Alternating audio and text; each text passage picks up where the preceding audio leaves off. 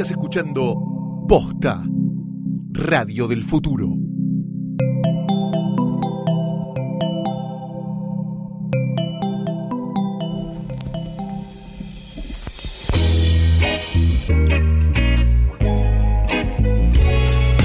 Esto que aquí escuchamos es un podcast y una parte la cantamos como todo podcast. También tiene un tema, elegirlo no fue fácil, tampoco fue un dilema. Queremos hablar de todas esas cosas que llegaron y cambiaron de manera estrepitosa el momento en que fueron inventadas, cambiaron todo y salieron de la nada.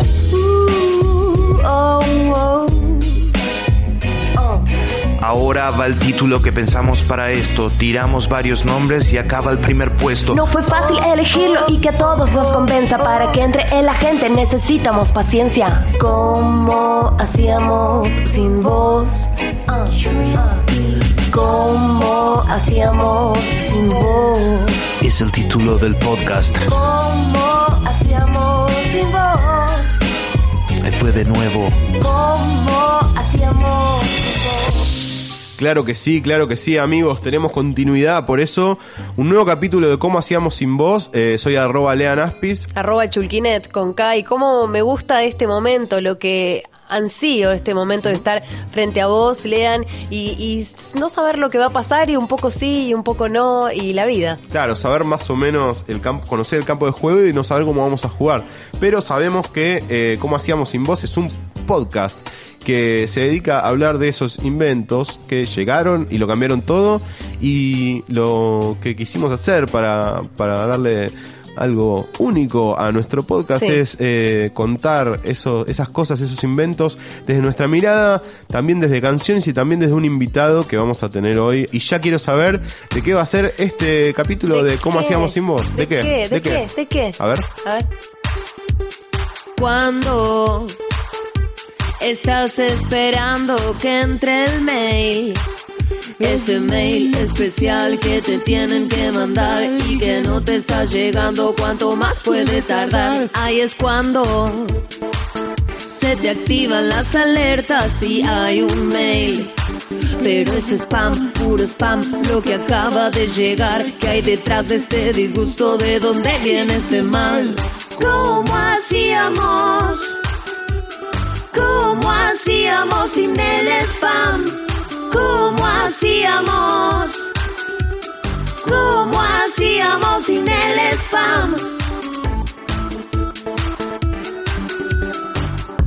El spam. Sí, elegimos este tema eh, cuando estábamos armando la lista de episodios, lo tiramos, nos pareció que es algo que está ahí, que no lo vemos y que en algún momento llegó y se hizo algo común y corriente, el spam, ¿no? Sí, y no me acuerdo cómo era la vida antes de que exista, porque Claro. existe hace un montón de tiempo. El spam tiene que ver con la historia de Internet. La historia y la evolución de Internet nace de forma proporcional con, con el crecimiento del spam. The History of Spam, la fuente es Internet Society, en, en su web oficial, te cuenta toda la cronología de cómo fue el nacimiento del spam.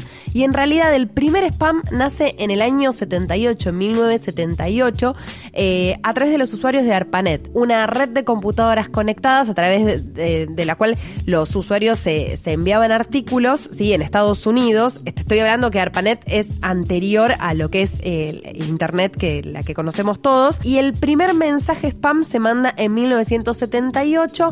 Eh, se envían 200 mensajes eh, a través de un error de programación. Y, y eso ya empezó a molestar a muchas personas. Estamos hablando de, o sea, no sé cuántos años son, 78, son 39 años atrás. Eh, bueno, ya mucha gente estaba molesta.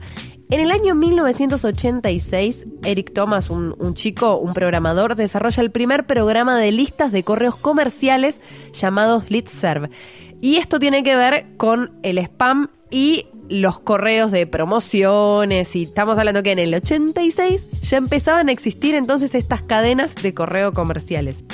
Y en el 88 también el, el spam tiene que ver mucho con el gaming, con el mundo de los videojuegos, porque comienza como una broma eh, por los participantes en juegos de mazmorras, molestaban a, los rivales que competían en estos videojuegos eh, con spam. El término igual spam, como, como nosotros lo conocemos, se empieza a usar recién en 1993. O sea, todo lo anterior que te estaba contando eran, eh, era el surgimiento del spam, pero sin que se llame spam. Eh, que a propósito de spam también es una comida con, con carne y como es como, como un revuelto medio pisado de, de carne que se come. Eh, luego de un post de Usenet, que es una red de usuarios que envían y reciben artículos en el año 1993, el spam se empieza a llamar así porque otra vez hubo un error de programación y se enviaron un montón de mensajes a, a usuarios que eran réplicas de, de un comunicado que no tenía mucho sentido. Claro. Entonces, el spam nace en 1993. ¿Cuántos años tiene? 1993, estamos diciendo 24. que 24 añitos. Un Bien. millennial total, el spam que forma parte de nuestras vidas. Vamos. No te conformas ahí en donde estás. Aunque tienes todo, quieres más. Buscas otra versión, una mejor canción que suene bien y traiga innovación. Que pase lo que no puede pasar. Cruzando lo imposible de cruzar constante buscando algo mejor. Tu mundo cambiando de color. Samsung innova en cómo hacíamos sin voz. Bien, nos tomamos un momento para reflexionar sobre una historia. Hoy traemos una historia de esas historias de innovación que inspiran, ¿no? Que inspiran a, superar barreras, a sortear limitaciones y mejorar. Hoy vamos a hablar de la barrera de quedarte con las ganas de hacer algo. Dos amigos suelen acercarle comida o abrigo a personas que viven en la calle y se dan cuenta que no están solos, ¿no? Entonces que, hay muchas personas que lo hacen y se preguntan cómo podemos juntarnos y hacer esto que hacemos por separados, hacerlo todos juntos. Así es, Lean. Entonces desarrollan una app súper simple y efectiva. Se llama Sin Diferencia. Es una aplicación colaborativa que conecta personas que quieren ayudar con familias en situación de calle y todo a través de la geolocalización de Google Maps. Es una gran idea y se extiende a todo el mundo porque si vos eh, ampliás el mapa o lo reducís, en realidad vas a ver que hay un montón de puntitos que son todas esas personas que necesitan ayuda. Los creadores de esta app son dos argentinos, lean, Ariel Kosakov y Gabriela Wagnerman, que hoy están con nosotros para contarnos más de esta gran idea y me parece a mí que amerita aplausos. Sí, un aplauso para Gabriela que está con nosotros, vino en representación. Yo ayudaba a una señora cerca de mi casa, le daba algo cada vez que podía, cuando la encontraba, cuando yo tenía algo para dar. Y me pasó esa situación de una vez, una noche de mucho frío de julio, preparar algo especialmente para dárselo, llegar y que no estuviera en esa esquina donde yo estaba acostumbrada a verla. Entonces volví con la comida en mano y esa sensación de frustración que me da como, me motiva más a hacer algo y cosas. Me gusta la tecnología, trabajo con aplicaciones, entonces pensé que realmente se podía combinar la ayuda social, el saber que no era solo yo la que veía a esa señora, que muchos otros pasan, algunos la miran y otros no. Entonces pensar cómo se podían combinar. Empezó siendo solo una idea, me junté con Ariel un sábado en un bar, en una servilleta la dibujamos lo suficientemente fácil para que no uno no tenga que ser ingeniero para usarlo. Y es importante esto que hablamos de la interfaz. Es un diseño súper simple, es muy fácil entenderla. Puedo entender eh, yo, mi mamá, o sea, una abuela, una madre, una prima, una hija, o sea, todos podemos entender la aplicación, eso está bueno. Esa es nuestra idea y queremos seguir mejorando para que sea cada vez más fácil todavía. Por eso estamos abiertos a que si alguien tiene algún comentario o sugerencia, súper permeables a poder hacerlo. Nosotros lo que hacemos es, primero, no pedimos registro porque no nos interesa saber quién es la persona que ayuda, sino poner el foco en a quién estoy ayudando. Así que no podemos saber a nivel, digamos, uno a uno quiénes son esas personas. Hombre y mujer, digamos, Exacto, claro. pero sí podemos saber cuántas personas fueron incluidas en el mapa y cuántas de ellas ayudadas. Y esto lo sabemos porque una vez que uno ayuda, puede volver a la aplicación, presionar sobre ese punto que ayudó y poder marcar yo ayudé. Y eso nos da a nosotros esas estadísticas. Bien, estamos hablando con Gabriela Wagnerman, creadora de Sin Diferencia, esta aplicación que tomamos como ejemplo de, de innovación para superar barreras y todo desde de la iniciativa propia y, Sí. y la creatividad. El proceso muchas veces lo difícil es ver un problema y poder eh, imaginar una solución para eso. Para alguien que tiene ganas por lo menos de, de hacer el ejercicio, ¿qué recomendación le darías como para identificar problemas de la vida cotidiana que se puedan resolver? Yo creo que el foco hay que ponerlo en lo que a uno lo mueve, lo moviliza. O sea, a mí me pasaba que no me daba igual seguir de largo cuando veía a alguien que estaba en la calle y quizás ante otros problemas, como por ejemplo el medio ambiente y demás, que también lo entiendo, quizás no me tocaban tanto. Entonces creo que no es cuestión de empezar a pensar en la solución, sino simplemente abrir los ojos y buscar en uno dónde está su pasión y lo que no lo deja dormir o lo que no le da igual. La aplicación se descarga de la tienda de Android y de iPhone, según lo que uno tenga, Google Play o Apple Store. Se llama Sin Diferencia, se escribe todo junto. Es gratuita, tanto la descarga como el uso. Y también pueden ingresar a la web www.sindiferencia.com. Y la manera de que esto realmente exista no es a través de aportes, no necesitamos dinero, lo que necesitamos es que este mapa sea vivo y para eso hace falta usuarios no solo curiosos para descargarla y usarla, sino también para que tengan un uso más permanente. Bueno, gracias. excelente. Gabriela Sí. Wagnerman, creadora de la app Sin Diferencia. Otro aplauso para Otro otro- más aplauso. aplausos para ella, me parece. Gracias por venir a Como Muchas Hacíamos Sin Voz. gracias, gracias por la invitación. ¿Cómo hacíamos sin vos? Es el título del podcast. Puedo decir eh, productor, creativo, eh, Instagramer. in- Instagramer, influencer, ta- tantos eh, calificativos le caben, no sé cuál prefiere él, pero lo presentamos por su nombre, muchos lo conocerán. Gracias por venir, Esteban Menis. ¿Lo aplaudimos? Sí. Bravo. Muchas gracias. Muchas gracias. Bien. Todo eh, menos influencer. Influencer no te haces cargo. No, Instagramer tampoco. Es que uno est- ha estudiado. Yo fui al Pellegrini, o sea, Ah. Claro. viste, perito mercantil para hacer Instagramer. Un pelegrín en el en Instagram. Claro. El sujeto que se adjudica lo de influencer. Es como desagradable. la- Bueno, pero espera, haces cosas muy copadas en Instagram. ¿Es una fuente de trabajo o lo haces porque 100%. querés? Y fíjate, lean cómo tiró al Instagramer y al influencer al spam. Yo quería saber si para vos el spam es algo bueno, un invento bueno, o es una falla del sistema, digamos, algo que, que está mal que exista. Pienso que al contrario, es una es todo lo que representa el sistema, más que una falla del sistema. O sea, el sistema necesita del spam, digamos. Eh, yo personalmente lo detesto. Eh, fíjate que hoy en día los mails, yo no recibo casi un mail que no sea de una empresa. Todos los mails que recibo son de o Garbarino, o Movistar, o Banco Santander Río, o cualquier cosa que haya consumido alguna vez. Sí. Eh, así que es, es puro spam. Yo trabajo para que lo que uno haz- haga no caiga justamente en el mote spam. Pero bueno, también está como la contracara de eso, que es una buena herramienta de difusión para gente que no tiene tal vez mucho poder de difusión. 100%. Lo que pasa es que pienso que la idea debería matar al, al spam. El spam debería ser como algo orgánico, por los que te siguen. A mí no me gusta ni siquiera, perdón, lo- los que te dicen, eh, pongan RT, dale RT, menciona a un amigo. Y como que tiene que ser algo más orgánico. Yo pido Sí. favores igual, ¿eh? Todos Claro. los días hoy pedí un favor enorme, digo, pero... Y de, estoy hablando de algo digital, de comunicación. Che, me replicas, me, pero a una persona en particular porque Claro. pienso que va a estar bueno. Pero si no, me parece que me gusta cuando es más orgánico. El tema del spam dentro de WhatsApp es verdad. Mira, justo una madre del jardín con la que hablé tres veces. Ayer me llegó un insólito, larguísimo mensaje de que vender un reloj que usó una vez Leonardo DiCaprio. O sea, una bizarreada y. y, mm, es muy invasivo. Incomprobable. Por supuesto. Pero bueno, e- es, es la época que corre y es el, el la tecnología está ahí para usarla. Tanto tiempo pasó. Hace años llegan tus correos. Un taller de escritura, canto, expresión corporal. Siempre dictado por vos. Pero cuando llega tu mail, me cuesta decirte adiós. Nunca voy a asistir. No pienso hacerme el tiempo para ir a tu taller. No, no, no, no, no, no. Es spam, tu correo es spam. Por si no sabías, te lo acabo de avisar.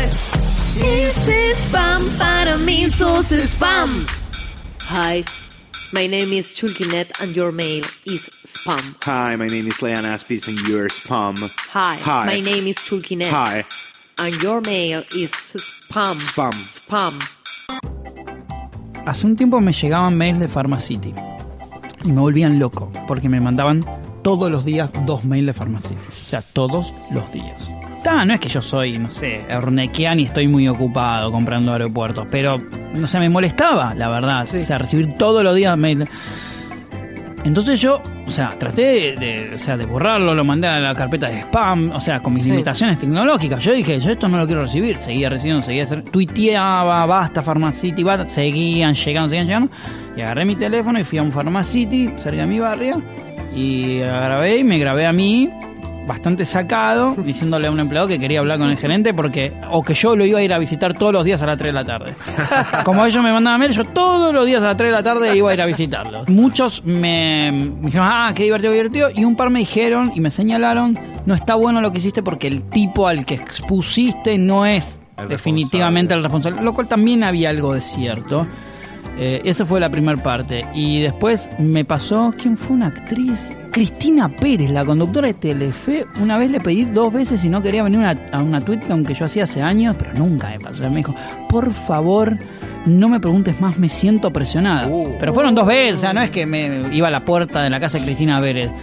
O sea, hay personas que le pedí cinco veces que vengan y, y después vinieron o no. Digo, Es especial, Cristina Pérez puede ser un Para poco mí es, espe- especial. es una mujer Sí, especial. debe ser espe- definitivamente. Yo no, no tenía idea que era especial, pero ahora estoy comprobando que es especial. Sí, para mí, para estar al frente de un noticiero hay que ser especial un poco. Sí. ¿no? Si tuvieses que producir una serie eh, basada en el spam, este, ¿cómo la abordarías?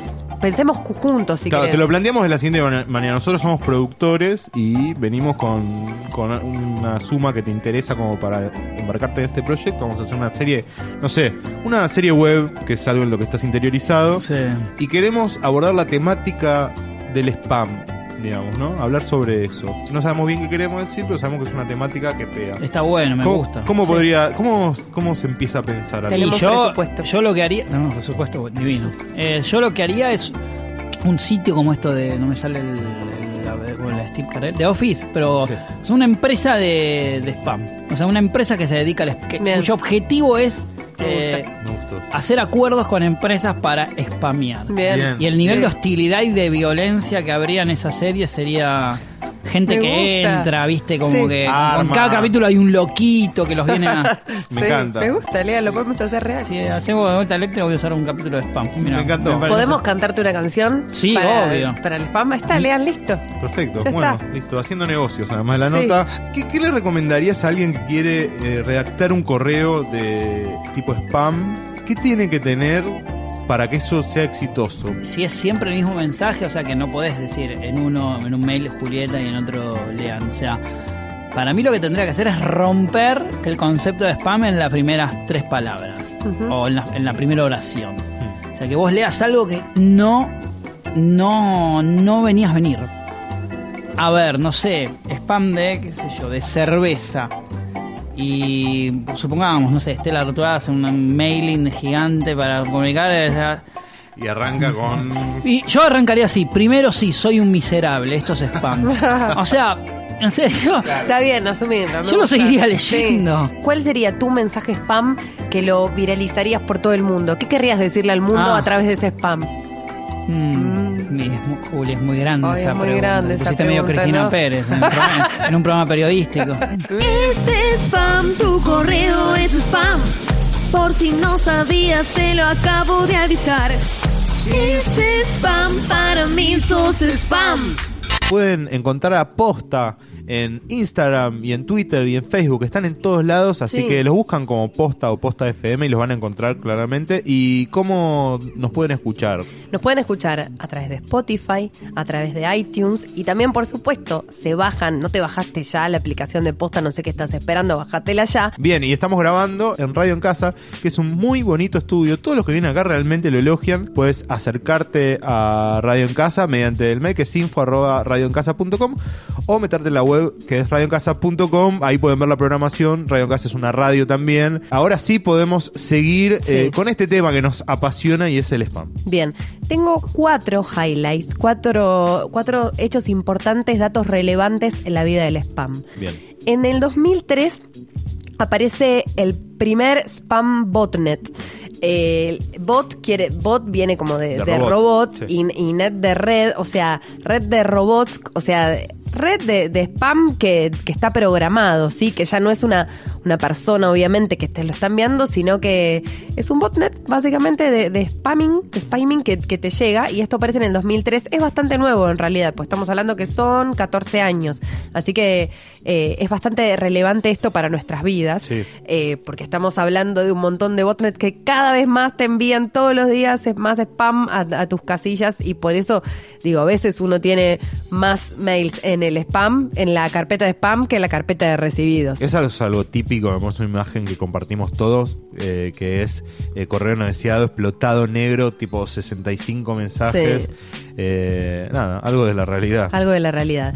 En el 2006, Ironport eh, lanzó un estudio que encontró que el 80% del email del spam salió de computadoras zombies. Y cuando digo computadoras zombies son computadoras infectadas con algún tipo de malware, con algún tipo de virus, que son manejadas por un tercero. Y que por supuesto muchas veces, la mayoría de las veces, los dueños de esas computadoras no saben que están usando su computadora para su- sumar a, a ese zombie, esa computadora, en, en- en un spam. Claro, o sea, utilizando de repente que alguien esté usando tu computadora para mandar mails que vos no estás mandando. Hacia 2009, lean, la mayoría del spam enviado alrededor del mundo estaba en inglés. Sin embargo, eh, los spammers comenzaron a usar servicios de traducción automática para enviar spam en otros idiomas. Mirá. Y también, según un estudio de Symantec, una empresa de, de seguridad, un estudio de 2010, eh, señaló que el 88% del tráfico mundial de correo electrónico es spam. Es mucho. O- es mucho. Y esto se extiende, por supuesto, a redes sociales, porque el spam en redes sociales creció muchísimo, lean. Pero bueno, de todas formas, tengo algunas buenas noticias vinculadas al spam. Bien, eh, ¿sabes qué? Prefiero que me las des un poquito más adelante en el podcast. Sí. Y también quiero que me contestes más adelante Ay. si has sido de spamear vos. Hoy entré a mi correo spam y encontré un mail. Encontró un mail desde su correo spam. Lo abrí, lo empecé a leer y así sin querer Yeah, yeah. empecé a bailar. Empecé a bailar sola en mi trabajo. To- Todo por el spam, spam, spam, spam. Mi jefe me decía, Eh, disculpa, ¿por qué estás bailando? empleada mía. Yeah, yeah. Go. Sale de su casa, va a su trabajo, baila, baila, sigue bailando, vuelve a su casa, dormir, comer, dormir, comer, dormir, comer, dormir, comer. Propuestas, o sea, la gente se te va a acercar Sí. con propuestas, no sé, eh, hagamos esto. No, hay hagamos gente lo que, otro. o sea, por ejemplo, son propuestas como, no ¿Qué, es lo, sé. qué es lo común? Lo más común Lo que más te común que me proponen? pasa a veces son gen- personas que dicen, eh, che, hagamos un video juntos. Y no. ¿Pero gente que hace videos Sí, o...? que hace videos. o- No, muchas veces me preguntan, ¿cómo haces parte de tantos seguidores? O sea, no sé, es como. O hagamos un video juntos. Y. mm, Y no me gusta porque a mí el humor, eh, me gusta determinado humor. Claro. Me parece muy forzado hacer humor con otra persona si no te copa lo que hace la otra persona. Es como una banda de música, o sea, tenés una banda con amigos, si no te copa lo que hace. Es muy incierto lo que saldría Es de muy incierto, no hace falta, nadie lo está esperando. Eh, pero bueno, nada, no, después no, no tengo mucho. no. ¿Y qué, cómo respondes a ese hagamos un video juntos? Es el mensaje más incómodo Claro, de todos. por Prefiero que me escriban te quiero empalar en cocaína en la 9 de julio y yo le voy a poner un unicornio. O sea, porque Claro. eh, mi respuesta, pues el otro día lo vi y es verdad, mi respuesta siempre a todo es un unicornio. O sea, cuanto menos buena, idea te- cuanto menos Sí. idea tenés de qué responder, Abstracto, digamos, sí. el abstracto del icono, o sea, es real eso. Entonces, a mí me ponen grosso, qué bueno que haces. Lo que haces, unicornio. Eh, eh, boludo, sos un puto unicornio. Eh, lo único que no. Cuando hay mala leche, empecé a bloquear, pero recién hace tres meses cuatro personas. Eso, Cuando- eso es spam también. Eso es parece, spam, ¿no? total. La No. mala leche, el hater. el eh, hater que mira poco- cosas que Sí. te. O sea, con las cosas lindas que hay que hacer. Sí. Hemos merodeado a través de cómo el spam forma parte de la vida de Esteban Menis, eh, que se ha manifestado un poco en contra del spam, Grandes historias. del pero spam. sostuvo con argumento su posición. Esteban Menis ha pasado por cómo hacíamos sin voz y el aplauso para él. ¿no? Gracias. Por favor, voy a aplaudir para que parezca que Bien, gracias. ¿Cómo hacíamos sin vos? Es el título del podcast. Muy bien amigos, llegó el momento de preguntarnos cómo hacíamos sin Verne, que es nuestra sección presentada por Fundación Telefónica, en la que descubrimos, nos permitimos descubrir los grandes inventos que el autor, inventor, pensador Julio Verne imaginó en sus obras mucho antes de que fueran inventadas. Recorrimos la muestra Julio Verne, Los Límites de la Imaginación, que está hasta el 26 de agosto en el espacio de Fundación Telefónica, y queremos compartirles nuestra experiencia, invitarnos a verla y también compartir eh, inventos que este gran hombre trajo al- a la vida, al mundo, mucho antes de que aparezcan. En realidad no sé si es un invento o más bien una creación. Hoy en Cómo hacíamos sin vos queremos preguntarte cómo hacíamos sin los exploradores sin estos hombres y mujeres que recorrieron el mundo, centrándose en descubrir cosas que otros no veían, al menos en ese momento. Y en la muestra, lean, hay un espacio dedicado a los viajeros y exploradores del mundo. Son más de 30 fotos que recrean todos los lugares recorridos por Fogg en la vuelta al mundo en 80 días. La admiración que Verne profesaba a los trotamundos, me encanta la palabra trotamundos, se puede ver en la muestra, queridos amigos, así que los invito a que vayan a verla y todos los que dieron la vuelta al mundo lean, imagínate, por el libro de Verne. Bueno, ya lo saben amigos, es apto para trotamundos. Es, eh, estamos hablando de la muestra eh, titulada Julio Verne y los límites de la imaginación. Es la exposición que recorre el universo verniano, el límite fino entre lo real y lo imaginario, las fronteras a veces invisibles entre la realidad y la ficción. La muestra eh, propone una revisión del mítico autor a través de un fascinante viaje por sus personajes y sus invenciones, por el mundo que lo rodeó y sobre todo por el, que, el mundo que le inspiró. Una evocadora y original revisión de una de las grandes figuras de la literatura universal. Esto es hasta el 26 de agosto en el espacio de la Fundación Telefónica, Arenales 1540, Ciudad de Buenos Aires. La entrada, amigos, es libre y gratuita. Empecé a bailar. Empecé a bailar sola en mi trabajo. Todo por el spam, spam, spam, spam. Mi jefe me decía. Eh, disculpa, ¿por qué estás bailando? Tengo una buena, no es que todo es malo, porque si no es como que es todo negativo, no. Según un estudio de eh, Kaspersky, Kaspersky Lab, que es una empresa también de, de- de seguridad, el estudio se llama, por si quieren buscarlo, Spam y Phishing del primer trimestre de 2017. En el primer trimestre de este año 2017, donde estamos grabando nosotros al menos ahora, la tasa de spam en el tráfico de correo fue del 55.9%. Lo importante es que cayó un 4%. 4% igual no es nada, pero quiere decir que un poquito mejoramos. O sea, tan, tan, tan mal no estamos. Y acá te hablé de phishing y es muy importante porque en mí, por por lo menos en mi carpeta de spam, hay muchos correos que después obviamente borro de phishing. El phishing es, te llega un mail, por ejemplo, de Google, eh, con un link que en realidad el mail ese tiene es medio sospechoso porque por ahí, por ejemplo, Google tiene una O de más o si te llega algún otro tipo de servicio como que te das cuenta que el link tiene como algo mal mal puesto, ¿viste? Es de YouTube, pero YouTube está dividido entre la T y la U con un punto, o sea, Claro. algo tiene, pero vos por ahí lees rápido y haces clic en ese link y ¿qué pasa? Phishing eh, te roban tus, tus datos, te roban contraseñas, este, números de tarjeta de crédito para, para después usarlos y, y robarte tu plata. No te van a infectar con virus, pero sí este, te van a afectar la billetera. Sí, atentos, atentos todos los que estén escuchando. Ya lo hemos dicho en otro capítulo, Sí. que tal vez eh, el que esté escuchando posta no es de, la, de las víctimas más... eh, eh, no, no es gente que va a caer en el phishing, No. pero sí sus padres. Sí. Entonces, atención, eh, comunicarle a los viejos que estén atentos.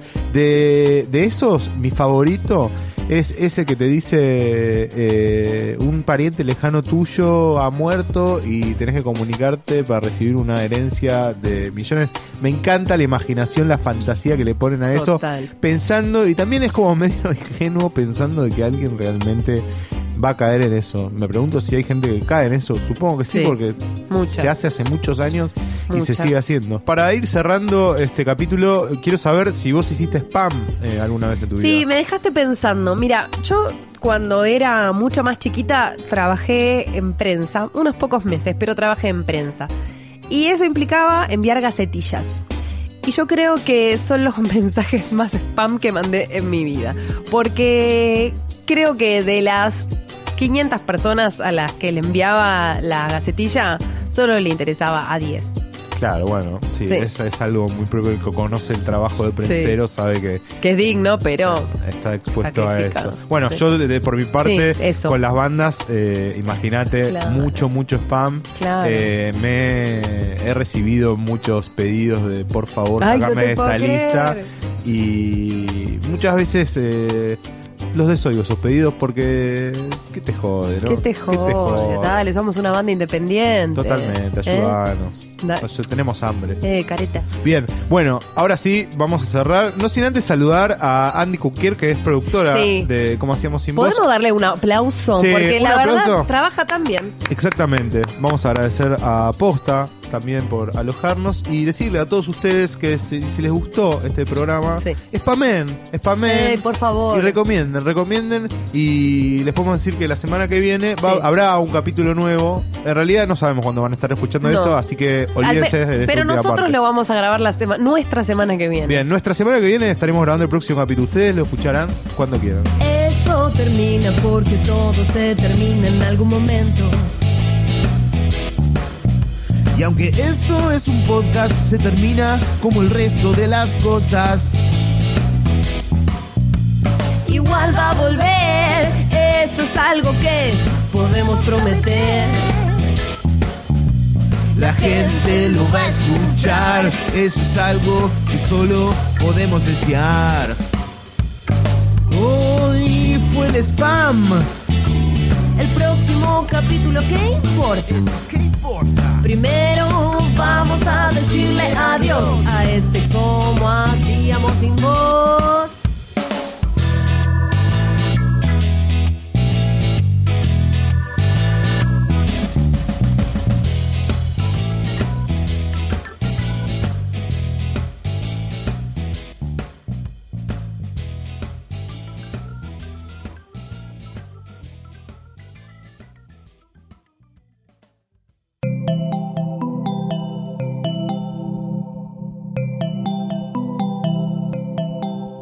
Te gustó este episodio, hay mucho más para escuchar en Posta.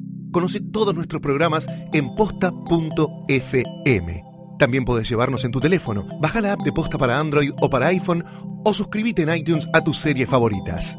Seguí escuchando Posta, Radio del Futuro, cuando quieras y donde quieras.